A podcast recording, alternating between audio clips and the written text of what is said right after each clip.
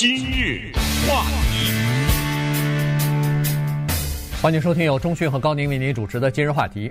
呃，昨天有个消息呢，是大家都比较震动啊，就是美国的童子军这个组织呢，昨天宣布进入到破产法保护了。呃，那么这个事情我们跟大家讲一下，因为它不只是一个经营不善的问题，它关键。是呃太多的官司啊，因为呃从他们成立一九一零年开始成立，这过去的一百多年以来，至少现在了解到的是至少有七十几年、七八十年吧，呃都有这个叫做童子军里边的内部的，比如说辅导员呐、他们的呃什么各种各样的领导层啊。有这个猥亵儿童或者说是对儿童性侵的这个事情，呃，现在像滚雪球一般是越滚越大，而且在早年的时候呢，他们明知道有一些人有这样的呃这个罪行，但是他们没有披露出来，放在公司的一个叫做内部的保密档案里边，呃，这些名单都还存在。呃，在早三几年的时候，《纽约时报》对这个报道的时候就已经知道这个情况了。那现在。呃，这个情况是越来越严重，于是，在这么多的官司的压力之下，在要求他们赔偿的压力之下呢，他们只好先用这个方法来躲避一下了。嗯，这个方法叫做破产法保护，注意最后的“保护”这两个字，也就是说呢，在进入到破产法的程序当中，它还可以继续的运行。那这里也跟大家澄清一下，就是昨天的这个宣布呢。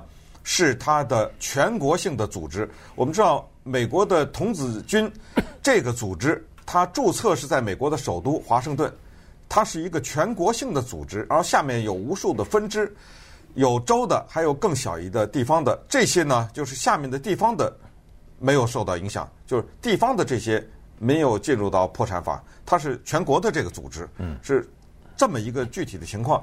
但是不管怎么说，这个是。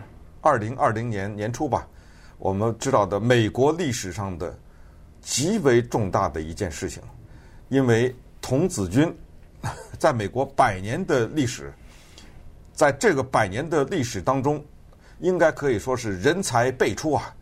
就是曾经当过童子军的人，有的做过总统啊，有的是在各个领域里都是一些出类拔萃的人，更不要说。那就是真的是数不清的那些没有名的人，但是因为经历过童子军的锻炼，使得他们比如说更加的诚实，啊，更加的乐善好施，啊，更加的忠诚，以及更加的爱国等等，给孩子用这样的熏陶啊和这样的训练，使得他们比如说在社会的各个层次发挥着很重要的作用。而这些人呢，并没有说的名字是家喻户晓的名字。顺便说啊，你比如说，Kennedy 总统就是童子军啊，对不对？呃，后来的福特总统也是童子军啊，对不对？呃，美国的电影导演 Steven Spielberg 也是当过童子军啊。所以童子军总的来说，他给人们的印象是相当正面的。而且呢，对于一个孩子来说，那是绝对的很难得的体验。他们有各种各样的活动，其中。有一部分还是包括在野外的活动，嗯，野外的活动还包括在野外求生的一些基本的训练呢，等等。这你想一想，对一个整天现在的坐在房间里打电子游戏的那个孩子来说，那是很大的不同啊，生活方式对孩子的成长是很有帮助的。所以他今天宣布的破产，我说的就是现在了哈，他这种进入到保护，而且是以这么丑陋的姿态进入到破产法保护，是说。我下面的人犯罪犯的太多了，个个要赔钱，赔不起了，对不对？要不然这跟破产有什么关系啊？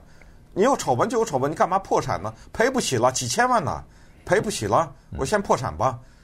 那么，于是人们就像面对罗马天主教一样，像面对美国奥林匹克女子体操队一样，那就必须得承受这个现实。同时必须得正视，而且也通过童子军宣布破产这个事情，人们意识到，你的形象再好，你的名声再不得了，有些事情不能隐瞒呐。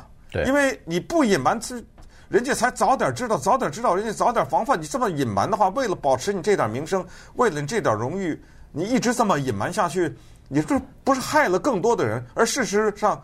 童子军就是害了更多的人啊！没错，没错。所以就是现在这个问题啊。对，现在这个诉讼哈，大型的集体诉讼，现在至少已经有两千多人了，就是原告已经两千多人了。它涉及到的这个，呃，就是性侵的这些呃童子军里边的各种各样的呃义工也好，呃领导人也好，这涉涉及到七八千人了哈，所以不得了，有一万多人好像被被性侵啊，被或者是被这个猥亵啊等等哈，所以呃。那关键的一点就是说，童子军他本来总部是知道这件事情，但是呢，他隐瞒下来了。这跟天主教也是一样嘛，对不对？就是这样子。这个牧师出了事儿了，我把你从这个教区调到另外一个教区。对，明明档案当中有这些记录，明明在档案当中他自己都标明了，这是一个 腐，比如说是一个腐败的人，这是一个。呃，什么什么？呃，他这他有一个专门的标签叫品行堕落者。哎，品行，这指的是他那些童子军的领。没错，没错，对，就是有过这样的行为的人，嗯、他们明明知道，但是没有告诉人家，没有告诉这些孩子的家长，那等于是让更多的孩子置身于不安全的环境当中啊。有更多的人在后来就受到了各种各样的，比如说性侵或者是呃这种这种丑闻吧，至少是。所以。这个才是呃关键哈，这个被诉讼的这个关键，而且这个赔偿金额远远不止几千万啊，这个可能是上亿啊，哎，这上亿甚至十亿哈，现在搞不清楚，他们据他们评估大概是五到十亿呃这个赔偿，因为他的这个年龄的跨度太大了，最小的八岁，现在还可能刚进入到童军的，最年纪大的九十三岁，也就是说他几十年前是在。童子军里边，但是在他小的时候受到过性侵啊，所以，呃，这种跨度就非常的大了。那么，呃，这个童子军呢，说实话，如果要是新来美国的一些新的移民呢，不太了解哈。但是他在美国家庭、在美国社会当中，曾经起过非常重要的作用，尤其是对男孩子来说，呃，美国的童子军这个是等于是塑造。一个男孩子的这种呃性格也好，他以的品行也好，呃，起到过蛮大的作用的哈。这个从呃他成立到现在，据说是有一千啊一亿三千万男孩子曾经参加过童子军啊，在或者是他的这个各种各样的活动吧，至少是这种情况。那他们的你你听他们的这个宗旨也好，口号也好，呃，目标也好，都是相相当积极的。你比如说。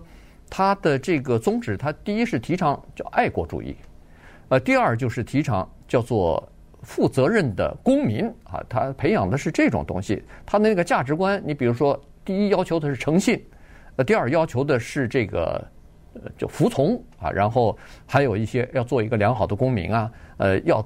就要要等于是这个勇气，哎，勇气，与人为善，哎，都是好的品德嘛，对不对？自立，然后这个仁慈啊，它都是这种东西。所以，呃，就是说，对孩子，尤其是很早很小的孩子，呃，他最早的孩子可能是四到七岁就有了哈，就就有这个最初级的，然后逐渐的升级。我知道，反正升到最高的那个级别就是 Eagle 啊，就是这个呃呃鹰。我都不知道这个中文的翻译应该怎么。咱们就随便翻吧，就是说童子军之鹰什么之类的吧啊，对对对，这是最高的级别，那是最高级别了。顺便说一下，我们一三零零一个同事的儿子是这个级别，就是这个，对 对对，这一说都二十多年前的事情了啊，他呃。你要是有这个英级的这个呃评级的话，你在申请大学的时候，这都可以拿出来的。那个都是。没必要这么功利了 啊！对对对，给你这个。这确实确实是这样子。确实是因为大学也知道不容易嘛。啊，对，这个是非常不容易的，而且是在这个组织里边大概能得到的最高的这个级别了哈。所以，但是呢，最近这几十年来呢，情况是不太好的。原因就是第一。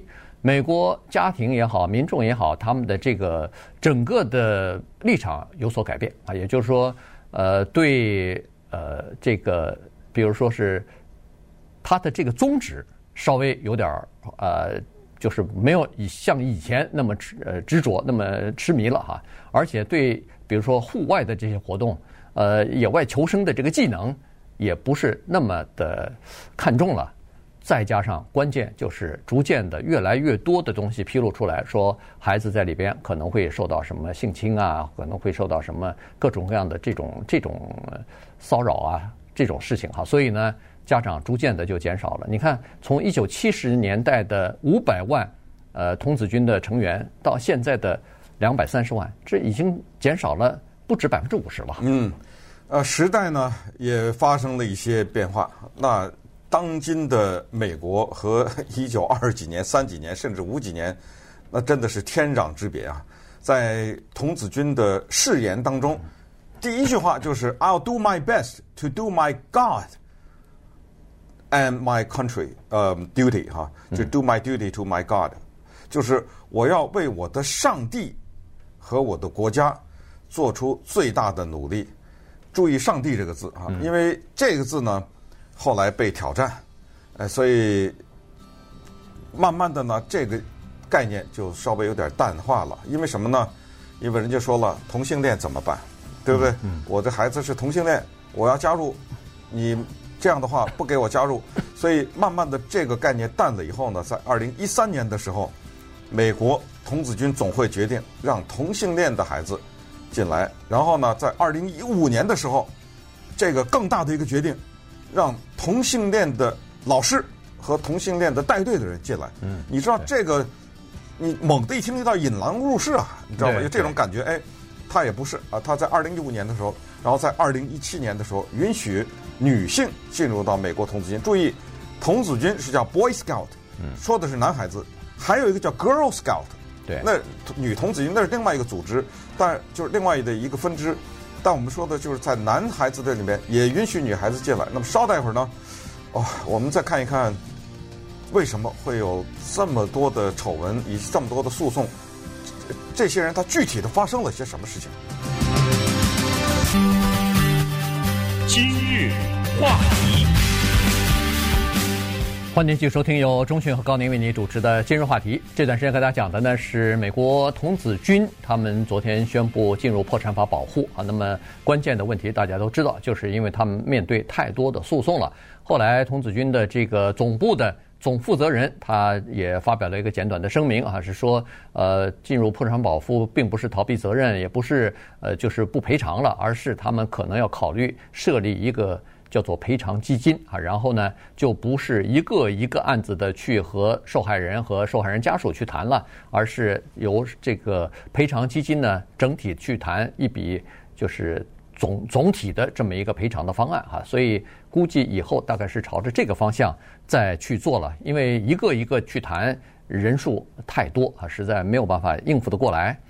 呃，其实呢，在两千年的时候，这个事情就已经呃爆发出来了，当时是在俄亥俄州的的童子军的这个这个分部啊，那个时候呢。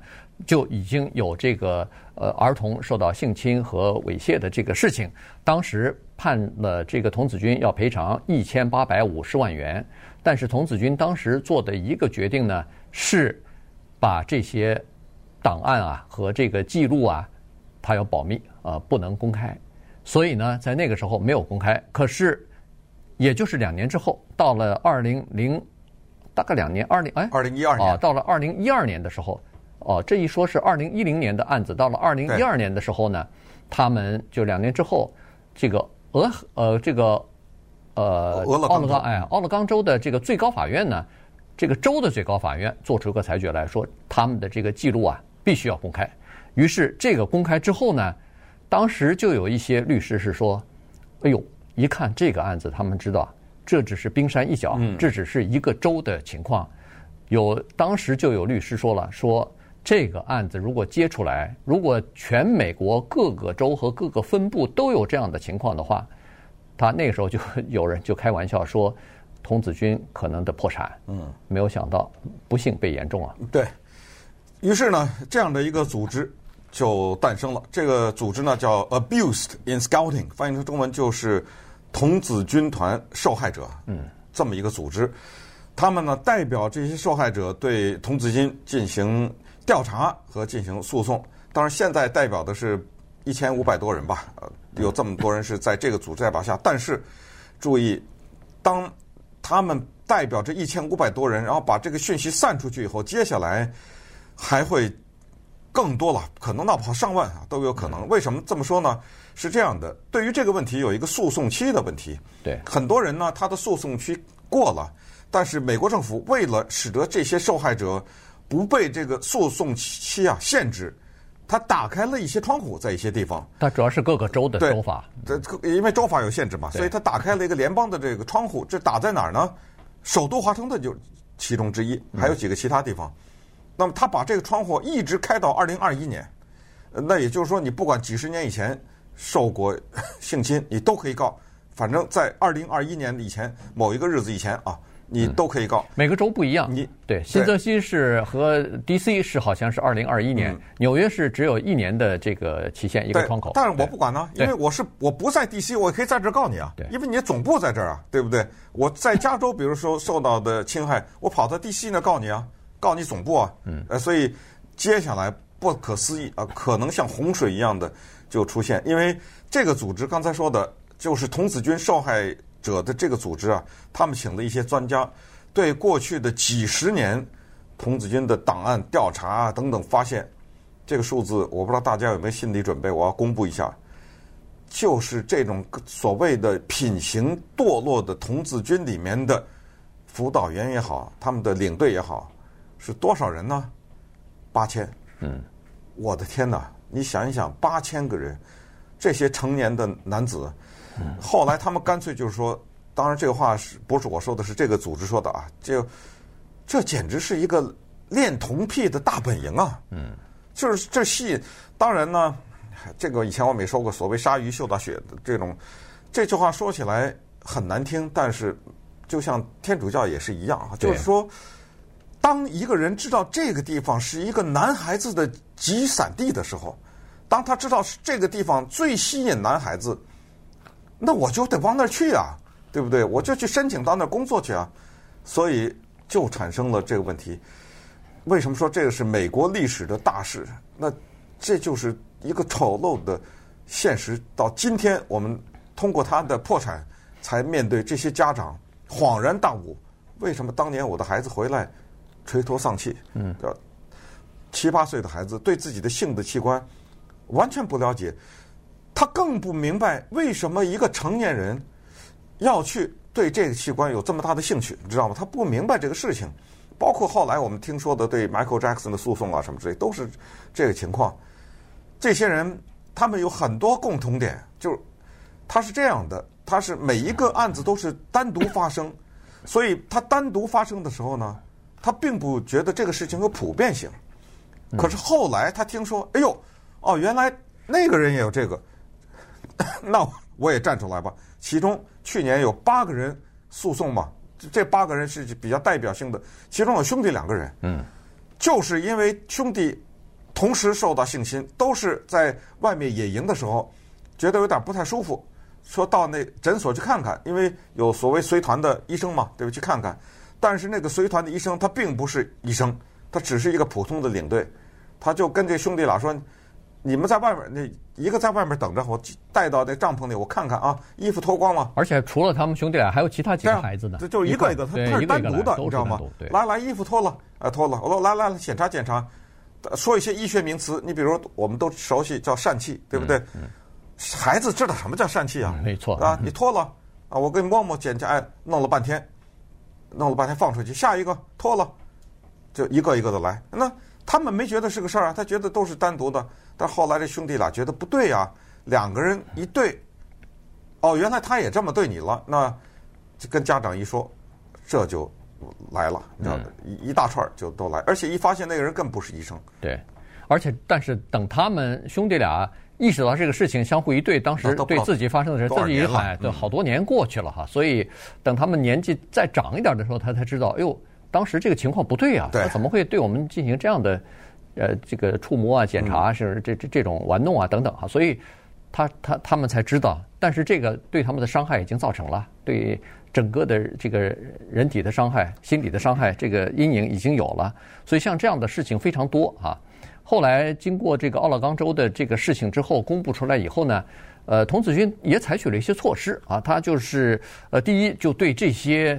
呃，就是辅导员也好，领队也好，进行了更加严格的背景调查，看看他们是不是有过犯罪记录啊，有过，尤其是性侵方面的这种记录啊，然后严格的筛查，然后再进行，如果招聘进来以后，就进行强制性的训练，就是每个人都必须要参加培训啊，什么时候可以做，什么事不能做，什么事能说，什么不能说等等。